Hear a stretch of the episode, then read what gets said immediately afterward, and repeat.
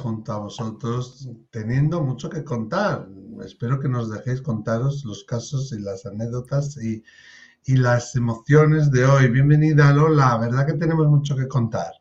Tenemos mucho que contar porque tienen mucho que contarnos. Eso te iba a decir. claro. También, por eso se llama Déjame contarte. Déjame contarte. Aquí damos voz a una serie de experiencias, de sensaciones, de opiniones, de reflexiones que los que nos oyen no, nos preguntan y me parece súper interesante porque muchas veces no pueden hacerlo en otros foros e incluso no pueden hacerlo ni con conocidos o familiares y se lo callan, ¿no? Esto lo veo cada día más, más, más a menudo, más a menudo. Y nos dicen gracias, gracias y luego habláis entre vosotros por los comentarios de YouTube, os ayudáis los unos a los otros. Es fantástico la comunidad que está que está generándose ya hace un año, gracias a la pandemia. Oye, una novedad, tenemos que anunciar una gran novedad. Estamos aquí en YouTube, en el canal de mi amiga doctora Lola Pericio. Y de Miquel Lizarralde. Pero también estamos en Spotify. Puedes escuchar eso. Puedes escuchar nuestros programas, nuestros audios en Spotify. ¿Eh? hay un amiguillo por ahí de Ecuador que me dio la, idea, Ernesto Lombeida. O sea que Ernesto, muchas gracias. Muchas gracias, Ernesto. Yo sé que es un gran seguidor, es una persona fantástica. Siempre mirarlo en los comentarios porque escribe. Eh, y muchas gracias, Ernesto. Tenemos mucha suerte, Lola, de tener muchos fans número uno, ¿no? Todos son número uno porque son Todos activos y muy cariñosos. Sí, es que algunos son casi amigos. O, por decirte amigos, ¿no? Yo ya le digo, hola amiga, es como familia, yo lo siento, lo siento así, ¿no? Eso, y si os gusta lo que hacemos, pues suscribiros a nuestros canales, compartir para que la gente lo sepa, que estamos aquí, qué es lo que hacemos, ¿eh? y, darle a like. Y bueno, y si os gusta lo que hacemos, si queréis enviarnos un caso, por audio o por vídeo, nunca por texto, ¿qué tienen que hacer, Lola? Pues llamar a este número de teléfono al 688-736631 con el más 34 si lo haces fuera de España. He dicho llamar, no es llamar, sino mandar un audio de voz o mandar un vídeo en donde la persona, bueno, pues nos cuente su, experiencia. Te iba a decir eso, justamente, que llamar no, llamar, es un teléfono que no admite llamadas. ¿Eh? y los textos no nos llegan. Nuestra voluntaria Gusquiña Romero nos hace llegar los audios o vídeos que enviáis. Todo lo demás no nos llega, ¿vale? Ah, y por favor, me están diciendo la gente que sé que estáis muy desesperados y, o por supuestísimo, os acompañamos en el sentimiento, que mandáis audios a Déjame contarte para que contactemos con vuestro ser querido o para que os digamos mm, pues dónde está el cuerpo o cómo fue la muerte eso, esos son más casos de consulta privada. Aquí vamos a mm. hablar de casos donde, eh, bueno, pues todo el mundo se pueda beneficiar de la respuesta, ¿vale? Que sea un bien común para todos y si no os contestamos es por eso, ¿vale? Lo demás contestamos a todo el mundo por orden riguroso de llegada. ¿Cómo lo ha hecho? ¿Quién? ¿Lola? Pues Alejandra nuestra amiga Alejandra, que creo que llama desde Colombia. Desde Colombia, Alejandra Zapata. Vamos a, a escucharla. Vamos a escucharla, que se me acaba de, de mover Alejandra de sitio. Estaba aquí, pero se ha ido a pasear. No, ya ha vuelto. Vamos a escucharla. Venga. A ver, Alejandra. Bueno, un segundito, porque esto no, no quiere hoy funcionar. Hola, buen día. Mi nombre es Alexandra Zapata. Vivo en Colombia. Eh, me encantaría saber cómo activar mi guía espiritual porque hay situaciones en mi vida que no las comprendo. Mantengo mucha angustia, a veces me siento muy sola, veo sombras, a veces escucho voces. en este momento estoy con tratamiento psiquiátrico porque los médicos dicen que no es normal que yo me sienta así. Eh, a veces en las noches no puedo dormir, me cojo un desespero, como ganas de salir corriendo, entonces me preocupa mucho esta situación. Eh, mi mamá hace cuatro años falleció y desde eso vengo pues como así con estas crisis. Eh, a veces me tomo fotos y en la foto sale la cara de mi mamá. Hace días mi hermana, yo estaba visita en la casa de ella y ella me vio y se puso a llorar y le dije, ¿por qué lloraba? Me dijo que porque yo tenía muchas cosas que le recordaba a mi mamá. Y a veces hago cosas y en un momento caigo en cuenta como que lo mismo que mi mamá hacía y con los gestos que mi mamá hacía. Entonces, quisiera saber por qué me está pasando esto y qué debo hacer para no sentirme como me estoy sintiendo. Esto de las sombras, de que escucho cosas y a veces siento miedo. Eh, desde hace rato, muchos años estoy con esto, pero hay momentos en los que me siento más vulnerable. Eh, no he encontrado como alguien que me guíe en realidad qué debo hacer. Y a veces un día conocí un señor y me dijo que colocar un vaso de agua eh, arriba de mi cama todas las noches durante nueve días y que le dijera que ese agua era para ellas. Como decir acá pues como las ánimas, para que me dejaran dormir tranquila. Pero la verdad me siento muy maluca, porque a veces me monto en un bus y pago, doy la plata de mi pasaje y los conductores me dicen cuántos paga. Y yo le digo yo solo, me miran pues como hacia atrás de mí. Entonces yo miro y me dicen, sí, ¿cuántos pagué yo? Uno.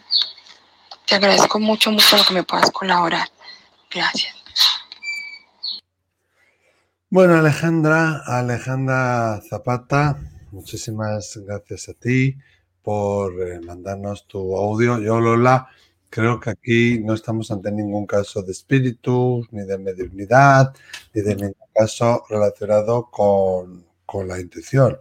Yo creo que aquí estamos hablando primero de un duelo no resuelto, que ella desea ver a su madre y la ve, desea sentir a su madre y la siente, pero un duelo retrasado también, que ya se está, podríamos intuir, convirtiendo en un duelo más complicado, porque si ya ha pasado tiempo, ¿no? yo lo que siento, que ella desea verla, que ella quiere verla, que quiere sentirla y de alguna manera lo está sintiendo. También vemos muchos atisbos de, no poder dormir, de ansiedad, de angustia, que tiene muchas veces que ver con la depresión. Pero además de eso, yo creo, eh, cariño, mm, perdóname por ser tan franco, pero tenemos que llamarle a las cosas por su nombre. Cuando es mediunidad es mediunidad, cuando es contacto con espíritus lo es. Yo creo que Lola estará de acuerdo conmigo, pero yo creo que aquí estamos hablando de, un problema psicológico, ¿no? De probablemente un, trastorno, ¿no? ¿Qué opinas, Lola? Bueno, mira, sin tener a la paciente, ya, fíjate, de entrada le he dicho paciente.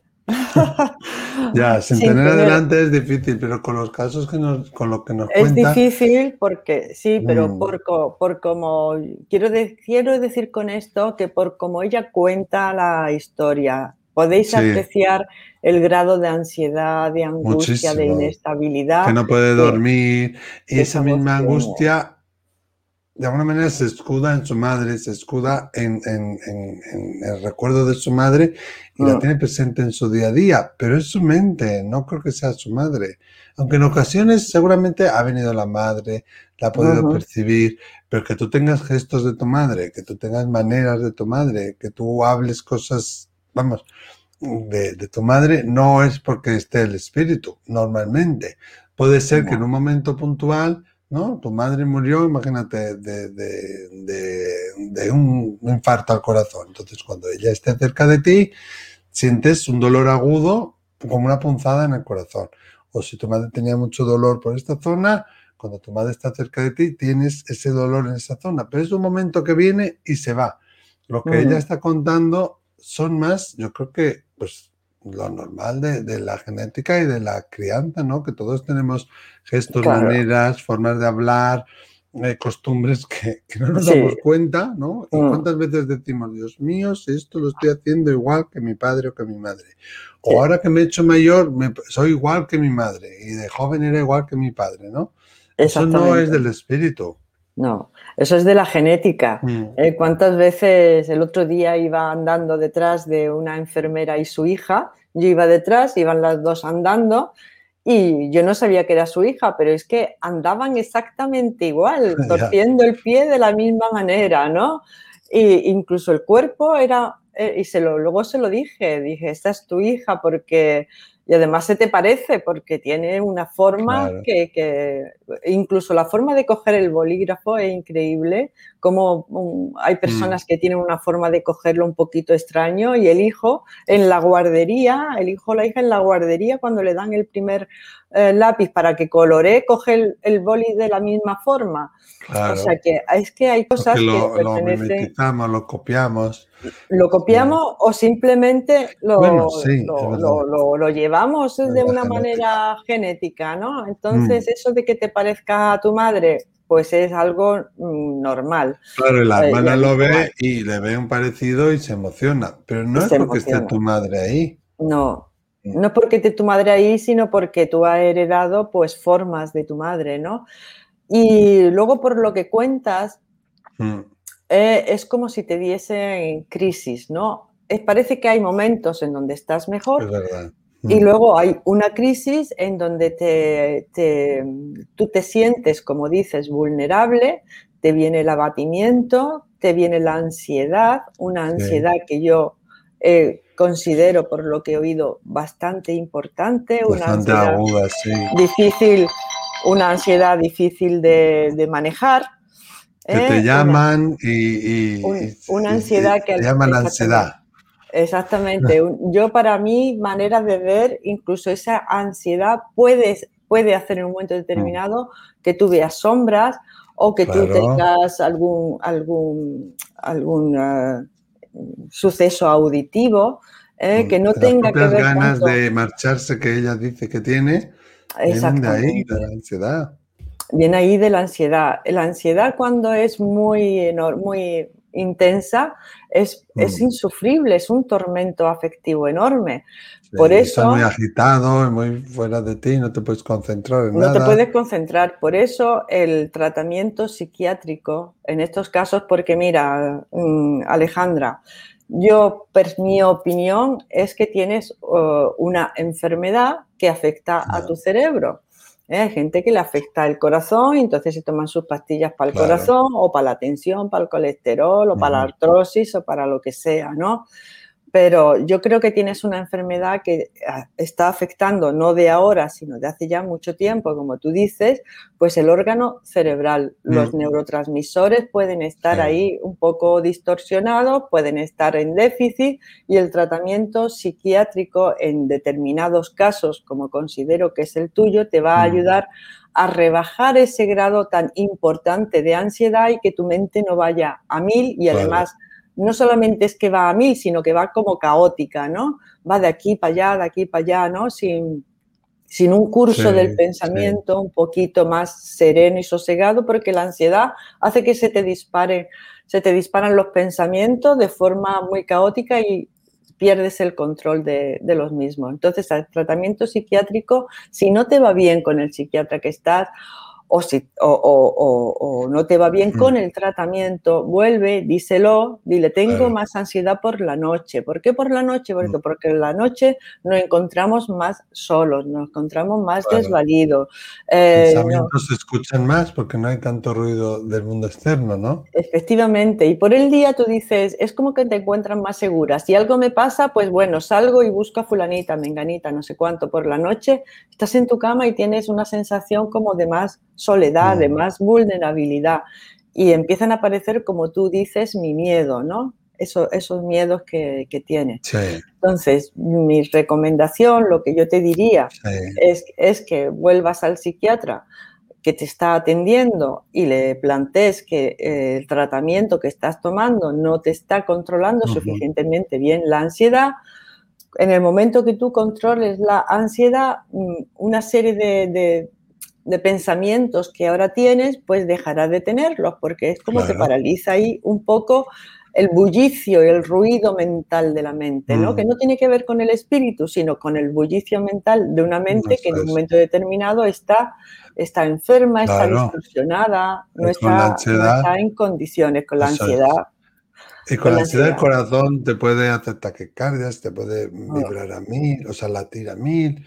O sea, no es solamente mental, que sí, que hay mucho de eso, pero tu cuerpo también está claro, Claro, porque la ansiedad se convierte en una mm. emoción y la emoción la recoge el cuerpo y cuando uno está con miedo, pues te tiemblan las manos, te late el corazón, la mm. boca se te queda seca, en fin, estás en estado de agitación. Y cuando yo recomendaría a Lola, cuando ese estado tan agudo de ansiedad se rebaje con la medicación, que ahí buscara la ayuda de la psicoterapia. Y me parece importante eso es. Y me parece importante porque le va a dar estrategias también a, mm. largo, a medio y largo plazo para poder sobrellevar esto. Y ahí sería importante si el profesional te pudiera incluir el tema de tu madre y el tema del duelo, porque yo lo veo que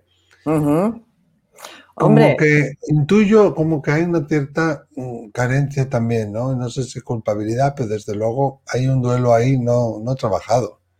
No he trabajado a lo mejor, mm. Miquel, porque cada persona no tiene las capacidades de cada persona.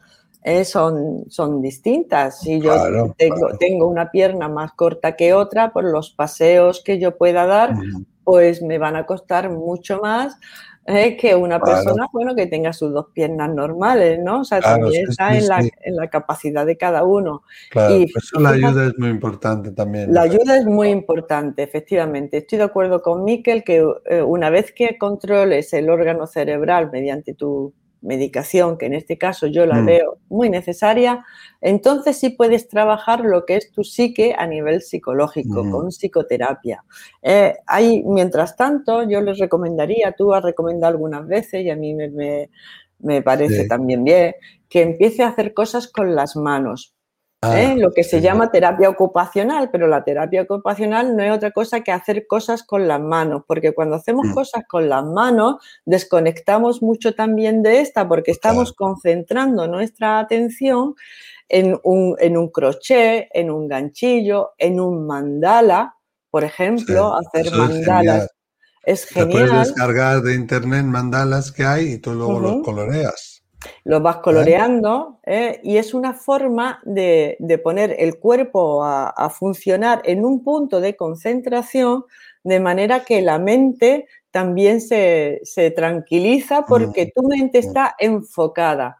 Ahora mismo no tienes la mente enfocada, nos has contado muchas cosas, estás dispersa. Una forma de enfocar la mente es a través de, la, de, las manos, ¿no?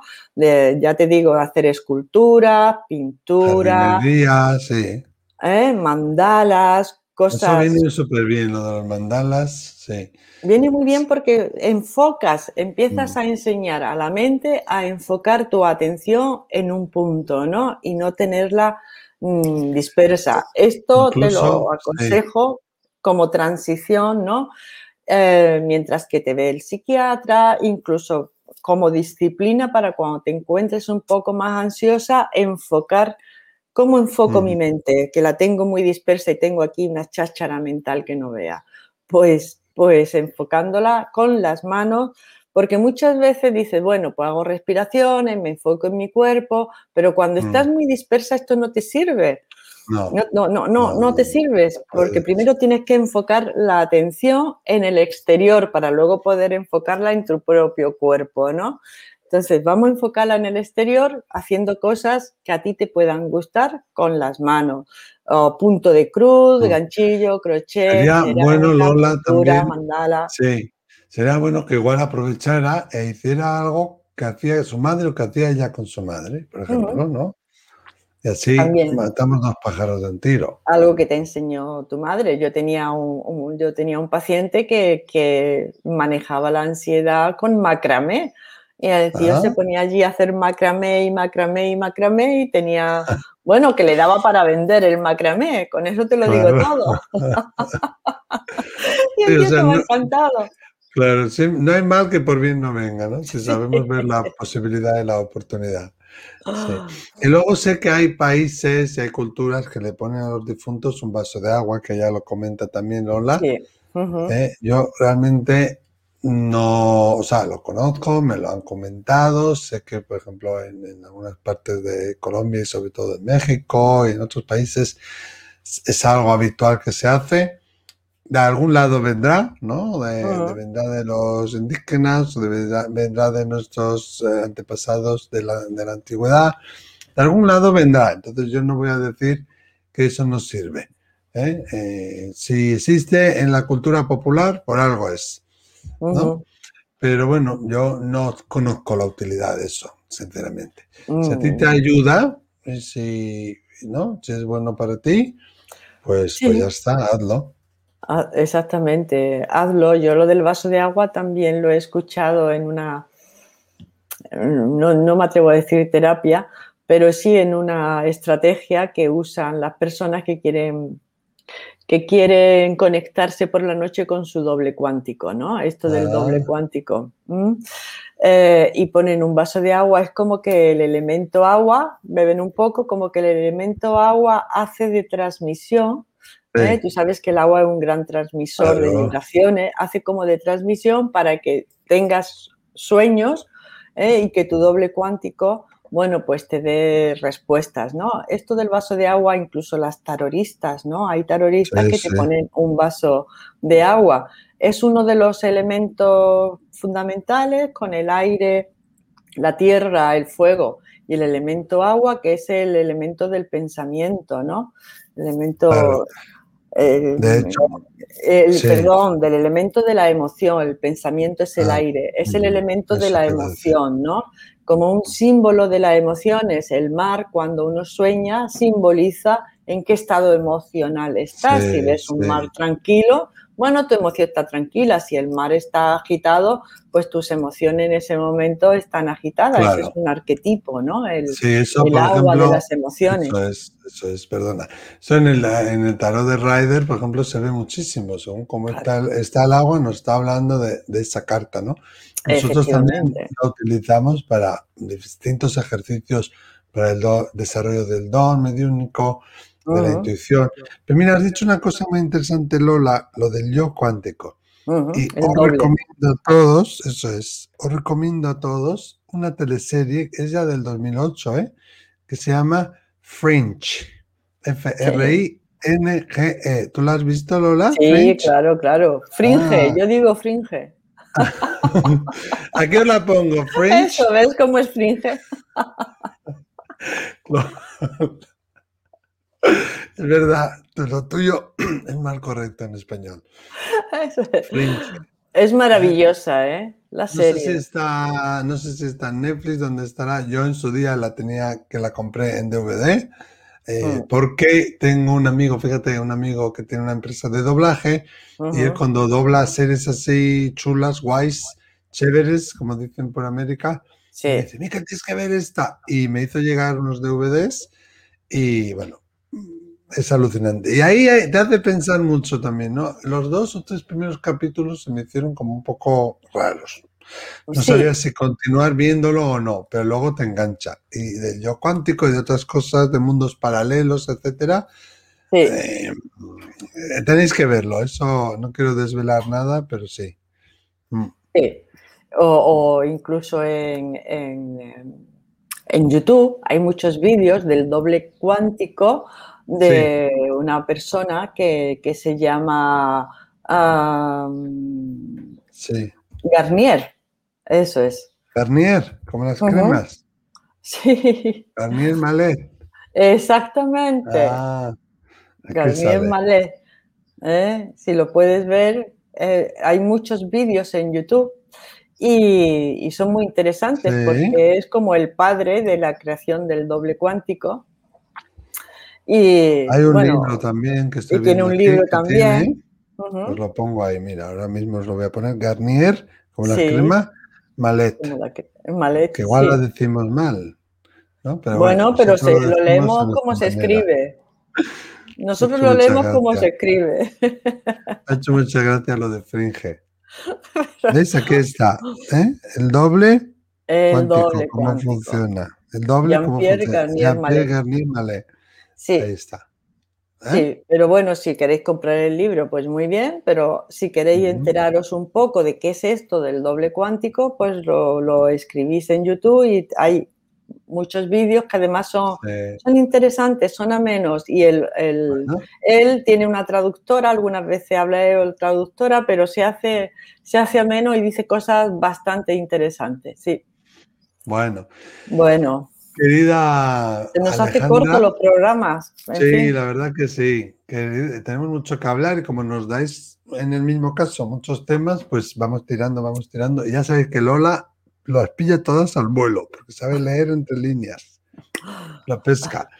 Y, nos compaginamos, que eso es una, una maravilla. Os damos las gracias. Claro, Alejandra, esperamos que te hayamos podido ayudar de verdad, encarecidamente. Recomendamos esa ayuda psicológica y que hables con tu psiquiatra. Sí. Y, oye, cuando es un espíritu, es un espíritu, pero si no lo es, también creo que tenemos la obligación de decirlo. Y la honestidad de decirlo, claro. Y la valentía y la sinceridad, claro.